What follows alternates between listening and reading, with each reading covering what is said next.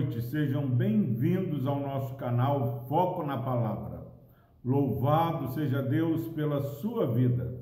Palavra do Senhor no livro de Ezequiel, capítulo 37, versículo 14, diz o seguinte: a palavra do Senhor. Porém em vós o meu espírito e vivereis, e vos estabelecerei na vossa própria terra. Então sabereis que eu, o Senhor, Disse isto e o fiz, diz o Senhor. Glória a Deus pela sua preciosa palavra. Meu irmão, minha irmã, falar de arrependimento, quebrantamento, confissão de pecado, mudança de vida não dá ibope. Mas sem quebrantamento, sem um coração contrito, ninguém verá o Senhor e a mensagem foi pregada como Deus ordenara a Ezequiel. E nessa mensagem ordenada por Deus, nesse texto da palavra de Deus, algo que salta aos olhos é a palavra Espírito.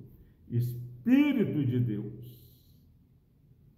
Nós precisamos nos preocupar mais em vivermos uma vida cheia do Espírito porém em vós o meu espírito. Não tenha dúvida, meu irmão, minha irmã. A maior necessidade da igreja no passado e no presente e no futuro é do Espírito Santo de Deus. Precisamos nos encher do Espírito. Porém em vós o meu espírito e vivereis. Será que nós estamos vivos ou estamos como este vale de ossos secos? Estar vivo é ter uma vida repleta do poder de Deus, o Espírito Santo.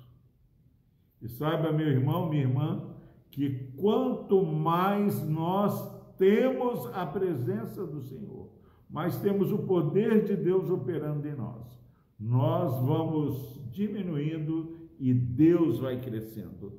As pessoas vão olhar para mim, para você e não vão nos reconhecer, vão perceber que há uma nova vida é, emergindo em nossos corações. E uma vida cheia do Espírito é uma vida que ama fazer a vontade do Senhor, que pensa os pensamentos de Deus, que tem sede de Deus, que vive no Espírito com alegria, com bondade, com longanimidade, sem ira, sem discórdia, sem agressão, mas com mansidão, com domínio próprio.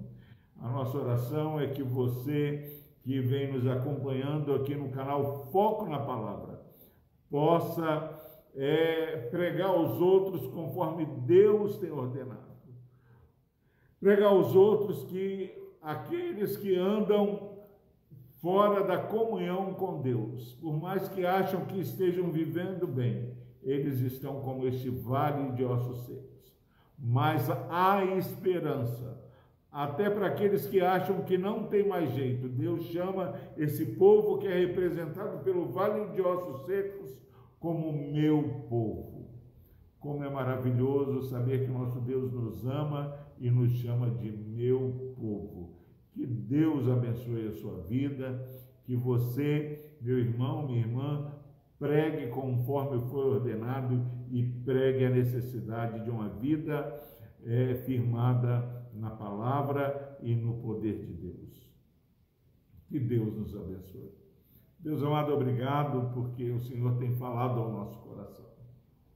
Obrigado a Deus porque por mais que desanimemos e achemos que não há mais esperança, o Senhor nos chama de meu povo, o Senhor nos dá nova vida através da morada do Senhor em nossos corações.